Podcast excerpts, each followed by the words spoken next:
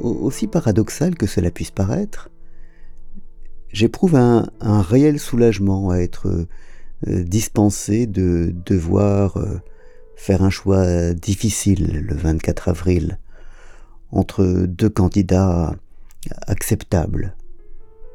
Je, préfère de beaucoup la situation dans laquelle je serai et qui, est un choix simple entre euh, un, candidat par défaut et, et, l'autre et l'autre que je n'accepte pas, un candidat qui s'impose et, et l'autre que je rejette.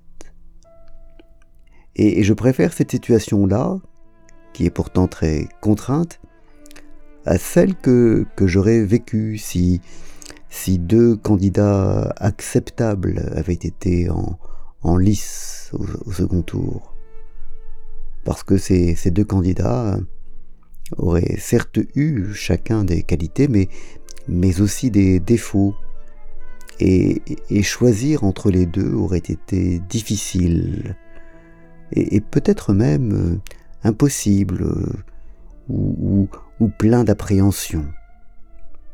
Et, et, je préfère donc, et c'est un peu paradoxal, cette situation euh, contrainte où, où ma liberté paraît être très étroitement encadrée à la situation dans laquelle le choix était d'une certaine façon plus ouvert. Ça, ça me rappelle un peu ce que disait Sartre euh, quand il disait que on n'avait jamais été aussi libre que pendant l'occupation parce que, parce que le choix était simple. Lorsque le choix est simple, effectivement, on, ne supporte plus sur ses épaules le, le poids de la liberté. Mais, en fait, ce n'est pas seulement ça. C'est aussi parce que j'ai l'impression que, que ce choix, ce premier choix, celui de la présidentielle, une fois fait, et, lorsqu'on sera sûr que, que, les vaches seront bien gardées du côté de, de la rue du Faubourg Saint-Honoré, alors en fait, euh, la, liberté sera plus grande pour les législatives.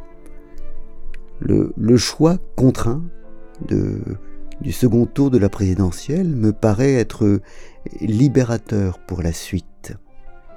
Parce que autant j'aurais eu de l'appréhension à, élire tel ou tel candidat à, à, la présidence de la République, autant euh, il m'est beaucoup plus aisé délire euh, des députés euh, de ce mouvement. C'est, beaucoup plus simple. Et, c'est là le, deuxième temps de, la danse et, du paradoxe. C'est parfois en, contraignant un premier choix qu'on, ouvre au grand les portes de la liberté dans un second temps. Et voilà, c'est sur ces réflexions hautement philosophiques que, chers auditeurs, je vais vous laisser en, vous souhaitant une excellente journée.